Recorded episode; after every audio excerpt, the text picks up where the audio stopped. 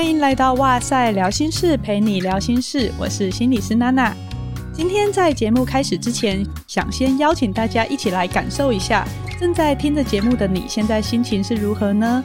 你可以先放慢呼吸，感受一下身体的轮廓、肌肉紧绷的程度，或是你皮肤还有空气接触的感觉，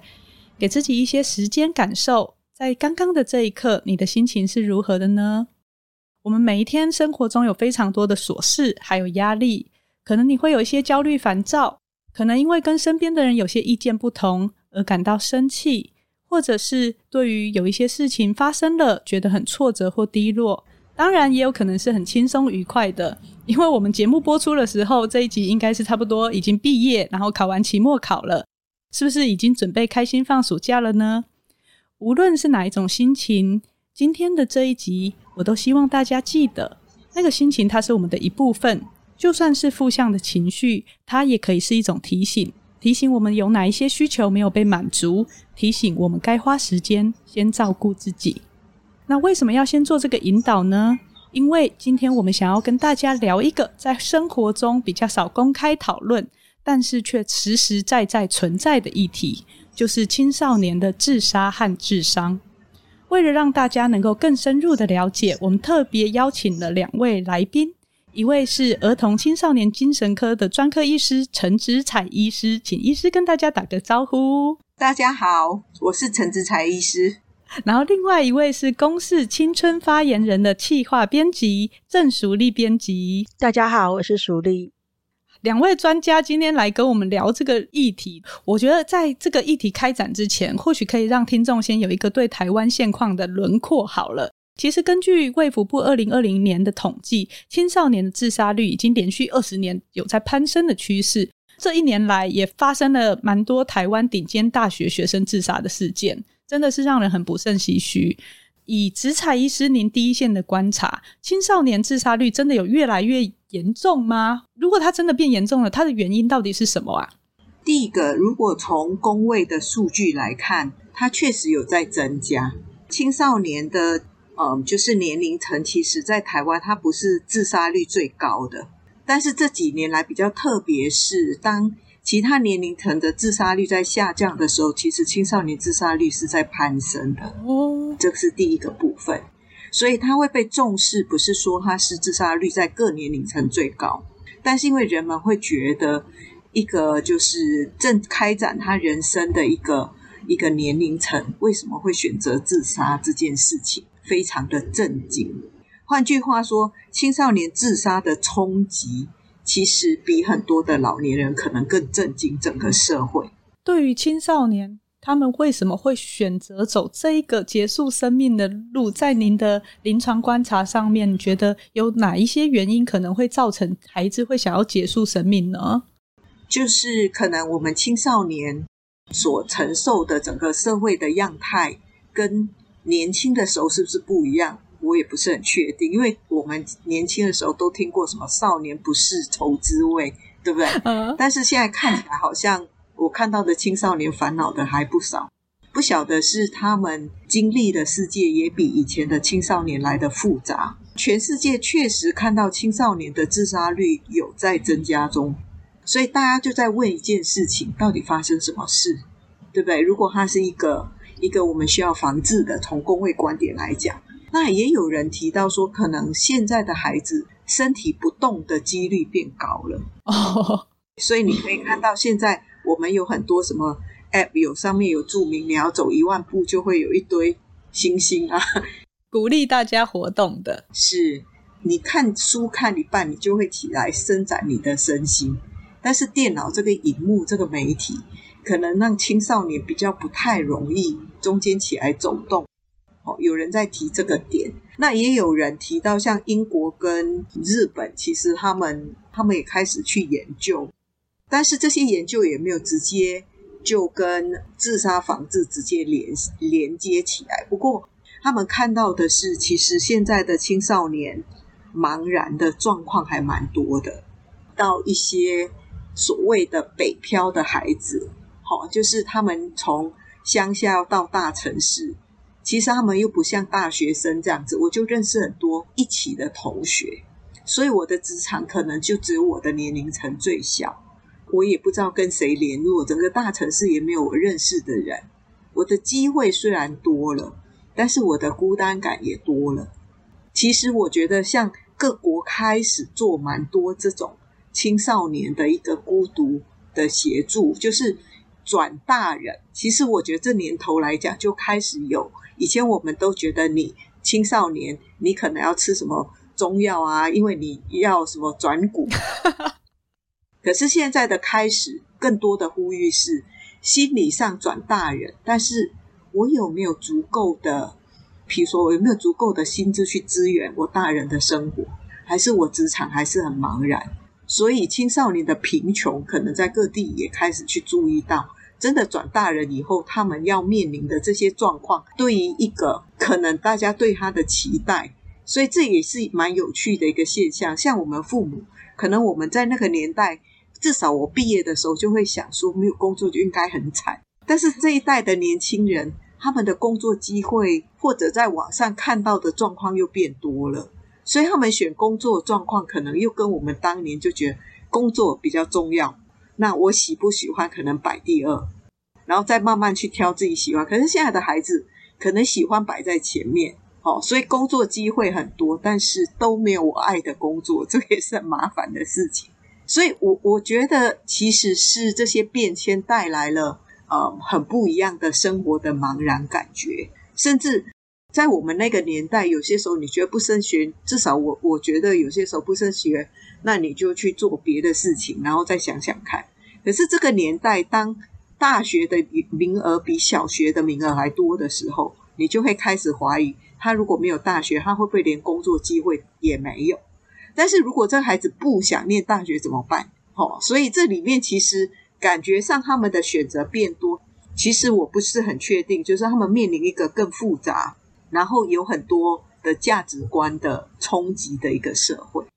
所以我觉得，就像刚刚直采医师提到的，现在年轻人他的压力来源，你会觉得说啊，你现在选择那么多了，资源那么丰富了，有什么好压力的？但是其实你的选择变多了，也变成你做的任何选择都要自己扛，那是一个多茫然的状况啊！然后再加上我们的网络普及，很多事情它现在你不是只跟你你那个村子的人、你那个城市的人互动，你是跟全世界的人一起竞争、一起互动，社交的状况也变得非常的复杂。这些都不一定是我们青少年在从孩子变成到大人的状况中是已经准备好去应对的。有时候身边的大人也未必有办法提供这样子的资源去协助他。当他独自想要在这个社会上安身立命的时候，想必就会困难重重。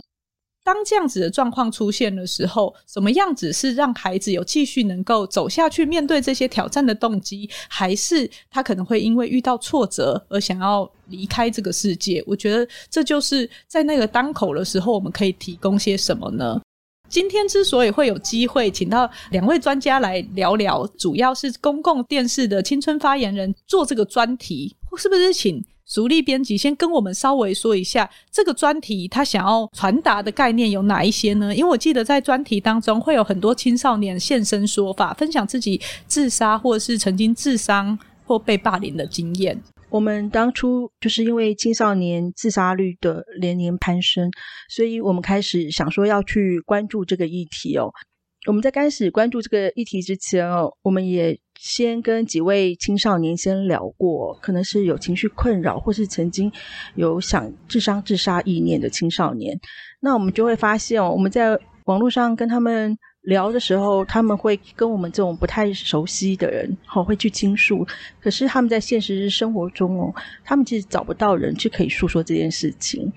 问他说：“那你身边你会不会呃想要有可以倾诉的朋友或者是师长啊？”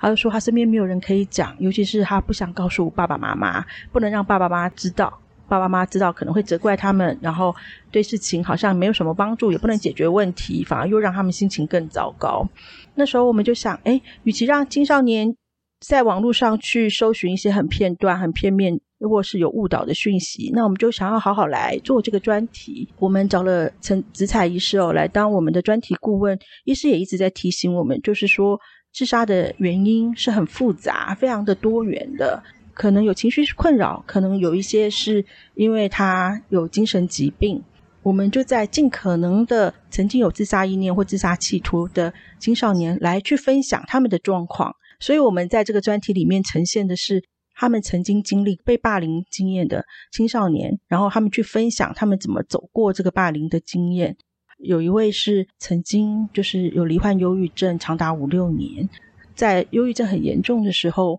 他会有 想轻生的念头。怎么借由在朋友或是他喜欢的社团的陪伴下去走过情绪风暴？那有一位他是罹患视觉失调，就是有多重精神疾病的青少年，然后他很努力的怎么去对抗他的自杀意念，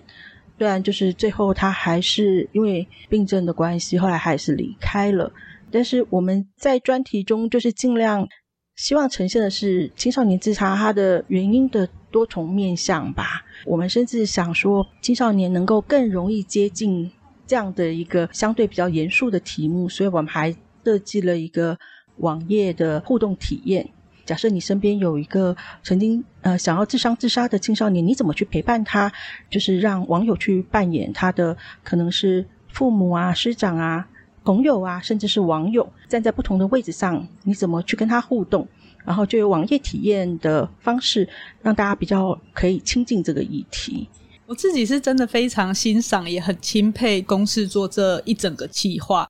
其实我们在做 Podcast，我们也极力的想要破除一些迷思啦，比如说像刚刚包含提到的，诶，这些霸凌对于孩子的影响啊，或是有些人会觉得说，诶，你跟他谈自杀，他才会去做，好像不谈就没事，他好像没有。本来没有这个想法的，所以大家都避而不谈。可是孩子自己如果今天遇到某一些状况，他心情低落，或是他也很害怕他自己怎么会有这些不想活下去的想法的时候，他在网络上收集资料，可是他没有办法去接触到比较适当的，他没有机会可以看看这些人怎么走过的，或是会遭遇什么事情。如果我们能把这样子的资讯提供出来的话，或许在自杀防治的工作上面，才真正的能够落实到怎么样子去。理解孩子的需求，然后提供他正确的资讯。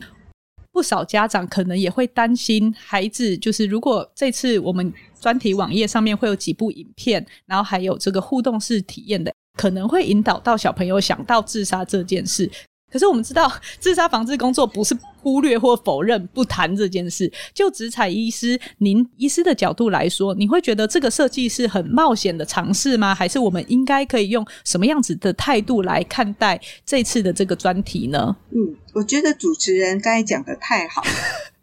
就是心理学来讲，不管是哪个学派，了解永远是我们通往解决或者改变的第一步嘛。这些小孩都不太愿意跟自己的父母讲，那我觉得这部分是有趣的。就是刚好最近我投稿一篇论文，就是我们把忧郁的分数分成三个等级。忧郁，嗯，就是分数最高、最不开心那那一群人，其实他们都比较不同意辅导老师，或者比较不愿意跟父母讲。他们一起他们讲了以后，父母都会比较批评。或给他们比较负面的感受，或者觉得他们想太多。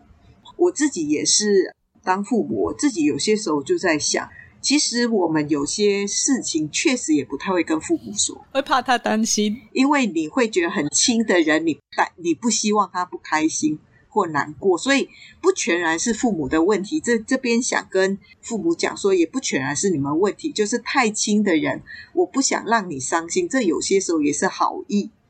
所以呢，这些孩子就会上网去找。其实我们自己的小朋友，门诊的小朋友，他们都有上网去上网过什么自杀网页啊，你挡不了。如果他们觉得那是一个他们可能解决的一条路，然后他们又喜欢有伴，他们就会自己去找。所以我自己是觉得这件事情确实就像主持人讲的，就不是你不谈就会消失。我觉得如果这样也太好了。但他就不是，所以呢，在这种过程里面呢，我自己是觉得这样子的网页，他在做一点点卫教的概念。你进来的时候，至少那个网页它不会只是告诉你方法，它可能告诉你其他人的回应，其实也会让你满血复活，或者就让你更加沮丧。就是我以为这个想法都是我一个人，可是我其实也受周遭人感染。那当然很多人不愿意谈，是因为一个是不知道怎么谈，或者谈的过程里面其实他就问了一些很大在问的问题，然后我们无法回答。这也是所有嗯，就是在做精神心理，因为我们也不是神。如果他告诉我，就是一直很不幸，一直被抛弃，就是一些很无解的题目，哲学。所以我觉得那个困难有些时候是这样子的一个过程。我觉得我其实不是担心孩子上网去哪里，我是担心他已经非常的不开心，或只想自杀是唯一的解决之路。这时候他上网以后，他的同温层会更鼓励他，你知道吗？就是我有自杀的小朋友。当他看到别人就是说我很想死，他还没有想死的时候，他其实觉得很羡慕，因为他觉得那是一个解决的问题。所以我觉得第一个是本来就应该去谈，如果你割伤然后流血，每个人就赶快劝你去包扎，不会有人告诉你说你要坚强一点，坚强一点，你就可以度过你的流血的伤口。但是呢，当你的心灵受损，或者你因为忧郁想不开的时候，每个人都会告诉你你要坚强一点，但没有人会告诉你要坚强一点度过新冠病毒，坚强一点度过拉肚子，对不对？然后你不一定要吃药，你就是自己要坚强一点，这就是你自己太想不开了。觉得为什么会提精神病理这件事情是，有些时候不是旁边人陪伴的鼓励不够，而是当这个孩子在精神病理，他看万事万物都是灰色的。就这个部分，我觉得有点麻烦。我有一个个案，他其实是没有到那么不想活，但是他有一阵子在药物的中间的一个取舍或换药过程，他突然就告诉我说：“医生，我真的告诉你，我不行吃那个药。”我觉得我一直会浮起一堆一堆的念头，所以我就只好走入人群，这样子就会预防我一直在想，我需要用其他东西来分散我这个念头。所以这里面我觉得比较特别的一个点是让大家知道，精神病理大脑这个部分，当它处在一个很优越的状况，那就不是你沟通或引导的问题，而是我已经很不开心了，好，我已经掉到谷底，完全想不起，所以每句话对我来讲，我都只听到它的负面。那当然，另外一个是这个网页，其实我觉得它还提供了一点点，我觉得比较有趣的一个点是。我怎么样去营造一个亲善的环境、友善的环境，回应这些情绪？大部分我们可以跟人家，你开心的时候我就跟你一起嗨，但是你难过的时候，我安慰你的方式，其实安慰人是很困难的。我是不知道像娜娜心理师是怎么想。像我有一个园艺治疗师，他真的超可爱。他有一次人家就说，既然你是园艺治疗师，那你就去安慰这个人。他就说他其实最不会安慰人，但他可以跟他一起去种东西。好，这种过程里面慢慢聊，他就会好一点。但是你叫他这样空口去安慰人，他很困难。好，如果你在生活中你要去安慰一个失恋，即使是我有这样子的专业，但是不是门诊哦，是生活。他来到我这边，然后是我非常好的朋友，然后之前我可能也觉得他那男朋友实在不怎么样，那他会做那个选择，可能不是为了爱的理由，而是因为他非常的受不了孤独。哦，为了躲开那个伴，所以其实我觉得这个过程里面很少人去看到什么叫自由的选择。那我们在做防治里面也很想做的，就是我可能觉得世界上只剩这一条，因为面临这个问题，我把这个问题无限放大，所以我觉得世界上只剩这一条路了。那我们不太希望这样，因为他在忧郁的情绪中，他想的都是怎么样去摆脱这个痛苦，而不是解决问题。那另外一个是我们刚才讲的，除了精神病理个案看问题的方式，那我们希望周遭回应他，让他可以看到一个不同的路。但是孩子本身的生活压力也是一个点，所以当压力太大的时候，他怎么去面临这个压力？当有问题的时候，他怎么解决这个问题？当他对未来茫然的时候，他怎么样可以一步一步的相信他可以走到一个可能不是他。之前定的那个非常的呃理想，但是不可能达到，但是可以过一个还算满意的人生。所以你知道说自杀这议题，它其实牵涉到的面真的蛮广。我觉得就像刚刚植才医师提到的这个互动的网页啦，它的名字其实叫小鹿的选择。那这一次公视这个网页，我有事先体验了。主角小鹿，你会看到他有很多的情境，可能是他典型的一天。那每一次他在那个编排的情境结束的时候，小鹿就会有一些想法或是提问，然后你就可以有三个选项，就很像选择题一样，试着去回应他。那过程中，你也会看到小鹿就会自动的跑出来，他脑中的一些厨师的那些想法，觉得哦，大家都帮不了我，我好糟哦。你就有机会看到哦，原来在想要做出离开这个世界的时候。我要的不是不想活了，其实我是想要解决我在生活中这个痛苦的感觉。可是，在这个过程中，到底我们要怎么样带他跳离这个呢？可能那个同理，其实老实说，我心理师，但我也觉得安慰人好困难。但是，我们是怎么样子去理解他发生了什么？他是怎么想的？他是怎么看待这个事情的？这个或许是我们接纳的第一步。因为大家听到觉得有一点负向的语词的时候，一般人通常的回应就说啊，不要这样想啦，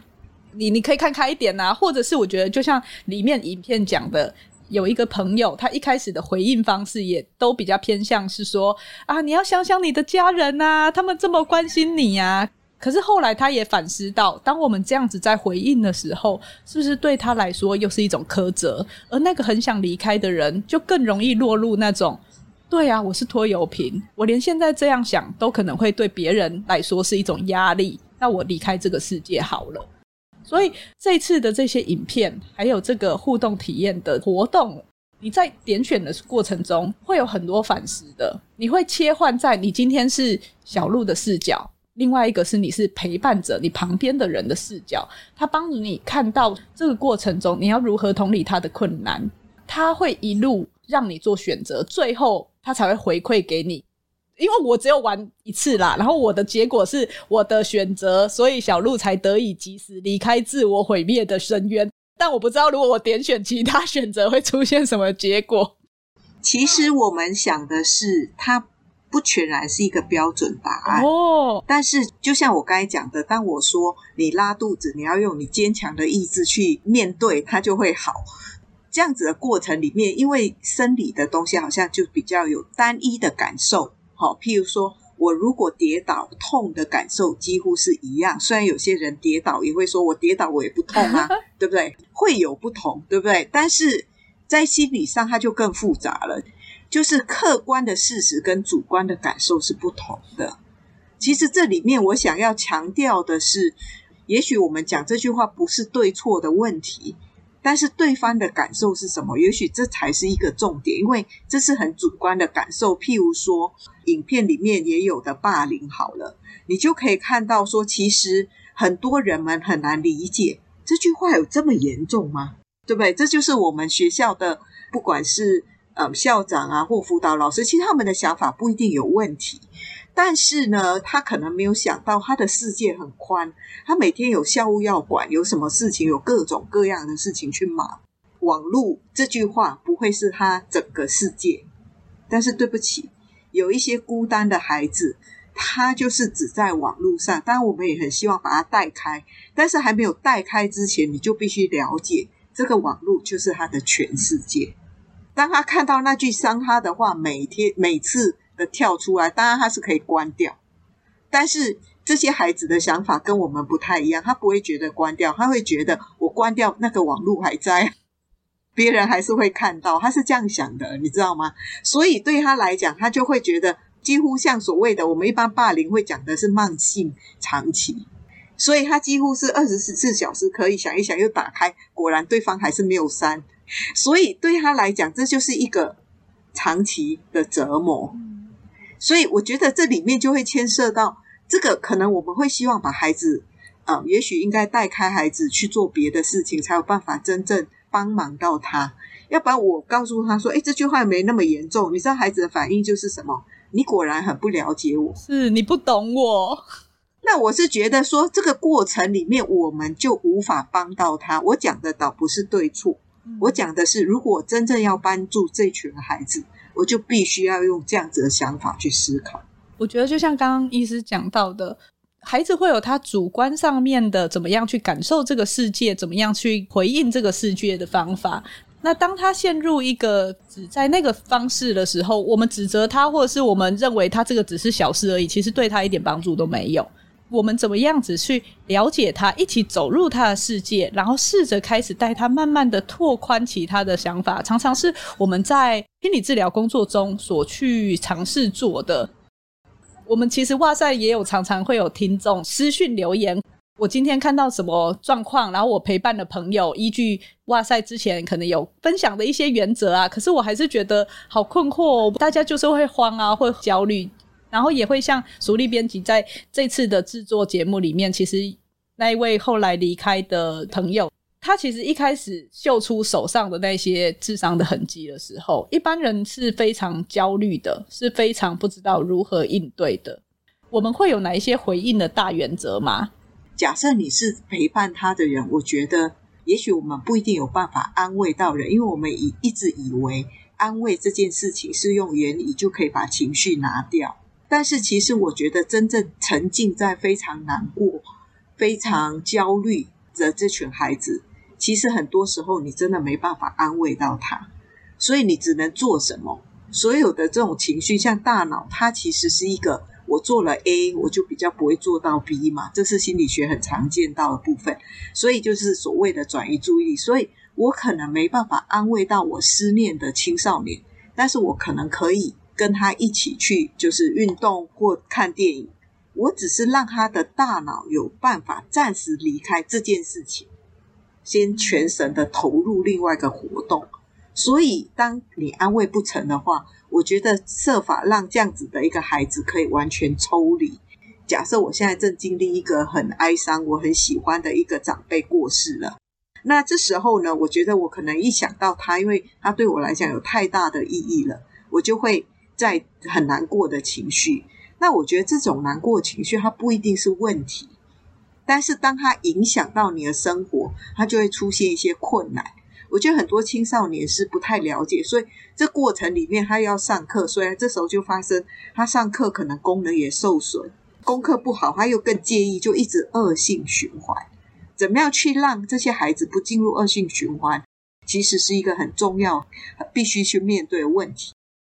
所以，就像我觉得我们手上也有妻子自杀的家庭，现在是不用这个名词了。就是父母觉得啊，他很想要，因为欠债啦、债务啦各种状况。但是呢，这个孩子呢又出现不停的问题，为什么？因为妈妈可能在债务中就没空管到他，所以呢，他很多不开心的点就会去偷拿东西或干嘛的，然后妈妈更烦。怎么样去中断这种恶性循环，永远是。很重要的一环，所以对我们来讲，我们就跟妈妈说，反正那个债务，你今天想了一整天，你还是无法解决，所以你干脆呢，就这个节时间，要不要跟孩子就去玩一个不用花钱的游戏？对，所以其实我们面对问题的时候是蛮无效的。怎么样让问题变成不是一个毒性？它就必须要有个期限。譬如说，这个孩子他都觉得他书念不完。他一定会觉得无望，我书念不完，然后我一直很焦虑，这焦虑又使得我无法再专心念书，这就是一个恶性循环。所以在我们临床上，我们就会想的是，那也许就是念不完，我从来也没念完过，所以那孩子就很震惊。医生，你从来没念完过书？我说对啊。要不然你问问看，有几个大人真的念完书？我真的不太相信。如果我真的很认真的问淑丽啦，很认真的去问娜娜，你们真的在考证照或所有的过程，你们书都有念完才去考试吗？但是我我的意思是说，大部分人对别人是不太了解，所以跟孩子说，其实我都没有念完。但是我觉得至少今天这个段落，我至少今天念完，我有一种一点点的开心，是我多了一点了解，这样才有办法支撑你。去走第二天的压力啊！我觉得刚刚医师的举例真的很贴切。当我们就是在那个低落的情绪或陷入一个我只想脱离这个痛苦的时候，我们的注意力焦点就会在那个痛苦上了。我自己在临床工作上，其实我会发现，有时候在非常低落的时候，你是可能会像我之前有分享，有个案是躺在就是房间三四天不洗澡，只有起来去尿尿。可是那个时候我们在做的事情就叫做打断他的忧郁循环。我说，今天你五天都没有出门离，没有离开床，你愿意走进治疗室为了见我一面，这就是一个好棒的进步了。对，我觉得这就是你成功的点。对，很多时候，我觉得陪伴的家长也很沮丧。我觉得你举这个例子实在太棒了。就是我在诊间有看到一个孩子，他已经比较好了，他其实他就抱怨，抱怨说他的爸爸不太了解他。譬如说，就像他躺着的时候，然后爸爸看了我们的卫教资料，觉得运动对孩子好，所以要他起来运动，然后我们两个就吵架了。那这时候我就会想。没错，就是这过程里面，感觉这个孩子又更在恶性循环。所以，我们后来那个孩子有机会看我，就有机会跟他讲，就像他有机会来看你。所以我们其实会希望，如果他有机会来到我诊间，我真的觉得太棒了，我就跟他讲很棒。我有些时候也会稍微帮他，因为我希望他跟他爸爸好好相处，所以我就跟他说：“哎，非常抱歉，这件事情可能也有一点精神科医师的责任。精神科医师可能觉得运动是对你好的，所以爸爸希望你好。”所以在这时候就叫你运动，可是医生可能没有把所有的状况讲得那么清楚。所以当你觉得不 OK 的时候，可是爸爸又很想帮你，你们两个可以有一点点让爸爸可以帮到你嘛，用你喜欢的方式。譬如说，你可以跟爸爸说：“爸爸，你就先帮我把窗帘拉开，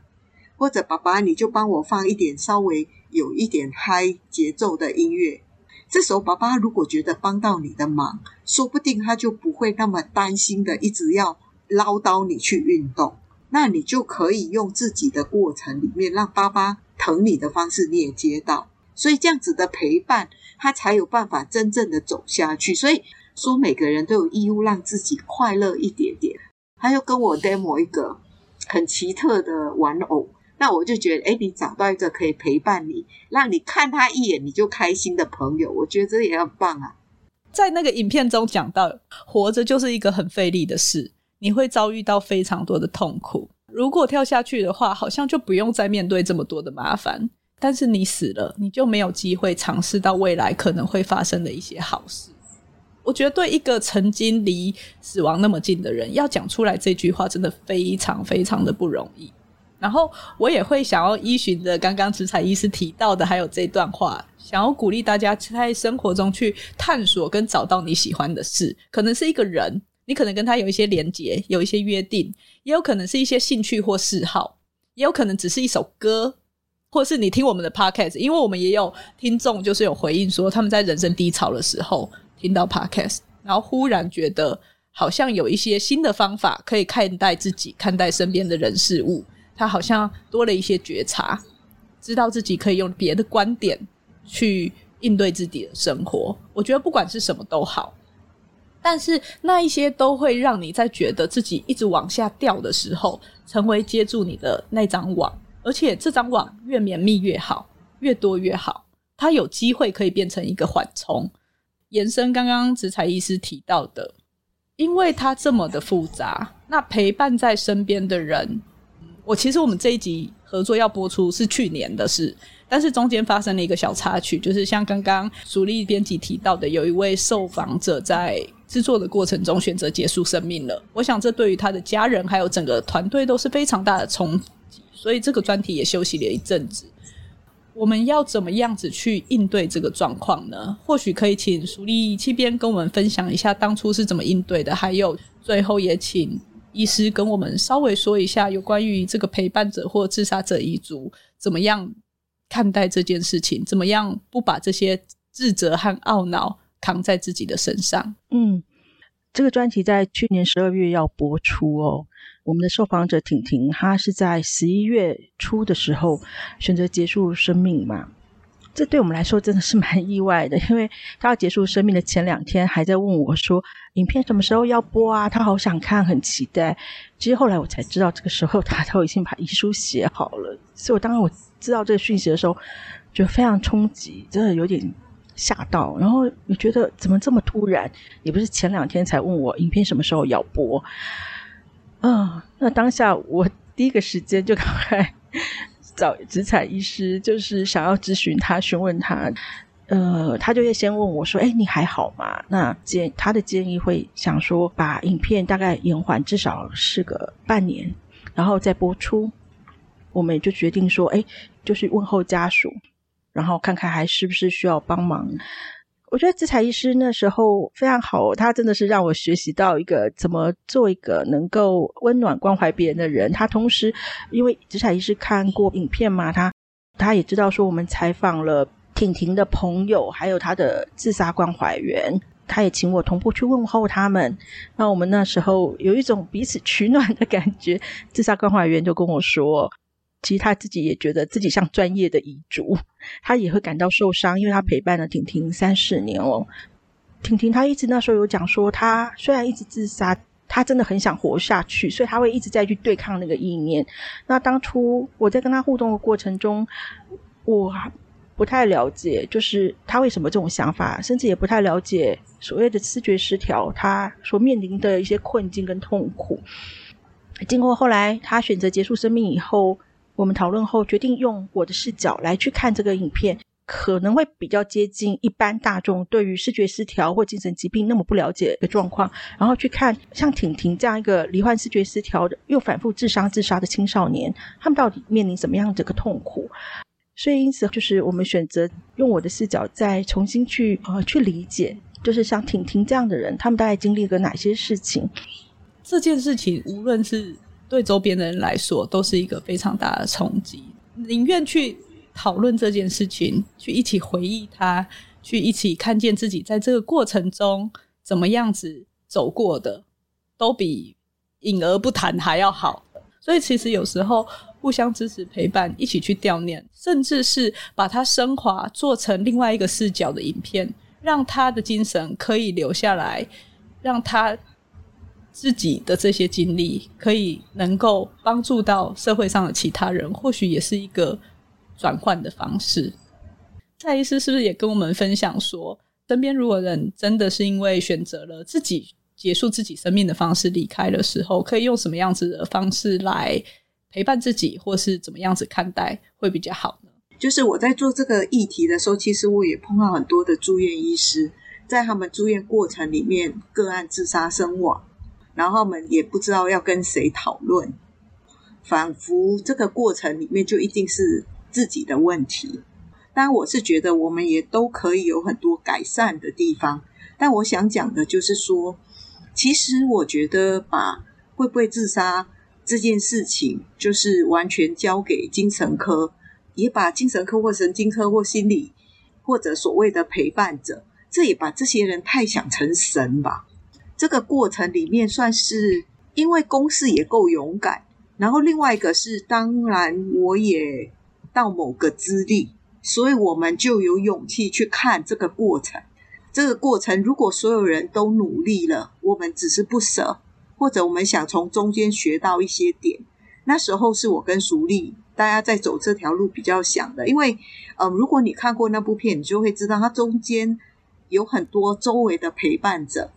其实他们展现令人惊讶的青少年，非常棒的陪伴。哦，这是我没有想过的。也许对于这些个案来讲，除了症状的追踪以外，可能其实他们面对未来的茫然感，也是里面很大的问题。有太多其实是我们也不确定处理了，一定就可以挽回这个悲剧。有些时候，我就跟淑丽或者我的住院医师在讲。如果能够让这个人多活五年，多活五年，然后过得开心一点，这算不算一种治疗成功？但是为什么当一个人得了癌症，我们用了化疗那么痛苦，然后他多活五年，我们会觉得那算是一个成功？我这样讲部分只是提到说，自杀这件事情，我觉得它远比想象中真的来得复杂，也不是说啊，你回顾一生啊，觉得值得。如果你问我那些忧伤的人，他回顾一生，他会告诉我说，果然糟到不行，然后直接自杀的也有。对，所以我自己的想法是，也许就是说，我们努力做我们可以做的，但是我们真的没办法像神一样去决定这个人他的未来所有的部分，我都可以控制在手上。在每个个案中，谦虚的去看这些点，我想我们应该在这件事情可以。把这些个案处理的，呃，有更多的机会，他们可以至少可以更开心的生活。另外一件事情是，我觉得因为这整个过程我有参与，其实我觉得播出也会是这个孩子的心愿，这是很复杂的，但我是这么觉得。所以这也是我后来会促成呃公式把它播出的一个原因。这个的播出会带给大家一些感伤，会有一些冲击。他的播出会让婷婷知道，他在这个社会上，他在这个世界上，他是很有贡献的。人不在了，可是他的有一些精神是有被留下来的，是有机会被看到的，是有人透过他的这些记录，他的画作，感觉被了解的。那我想这些就是非常的重要的。那我们哇塞心理学其实一直都在推广生活中的心理学，还有心理健康的这一块，因为我们相信。如果你多一点理解了这些部分的话，其实我们是可以更温柔的对待彼此，你也可以学会更柔软的对待自己的。所以我觉得，像刚刚植才医师提到，这真的很复杂。如果你身边有这样子的人离开了，也千万不要去觉得是因为你没有留意到什么，或者是不够努力。大家真的都已经尽力。如果听众对于这个议题有更多想要了解的，影片已经上架了，就是互动网页。也都已经上架了，在 FB 或 IG 搜寻“青春发言人”都可以看到，而且资材医师会针对每一部影片，他都会有做导读，他会提供更丰富完整的讯息。所以刚刚提到的那些网页和资讯，我们就会放在我们节目的资讯栏中，连接到时候也会公告在我们的脸书还有 IG 贴文留言的地方。那有兴趣的人就可以点过去看看。希望大家可以透过这次节目的播出来一起关心这个议题。那今天真的非常感谢陈植彩医师还有郑淑丽气编来到哇塞聊心室，也欢迎大家听完以后有任何想法都可以留言给我们，或是你也一样可以到 Apple Podcast 五星评价。我们一样会把它整理出来，支持我们持续的创作，产出更优质的内容。那今天的节目就到这边喽，拜拜，拜拜，拜拜。拜拜。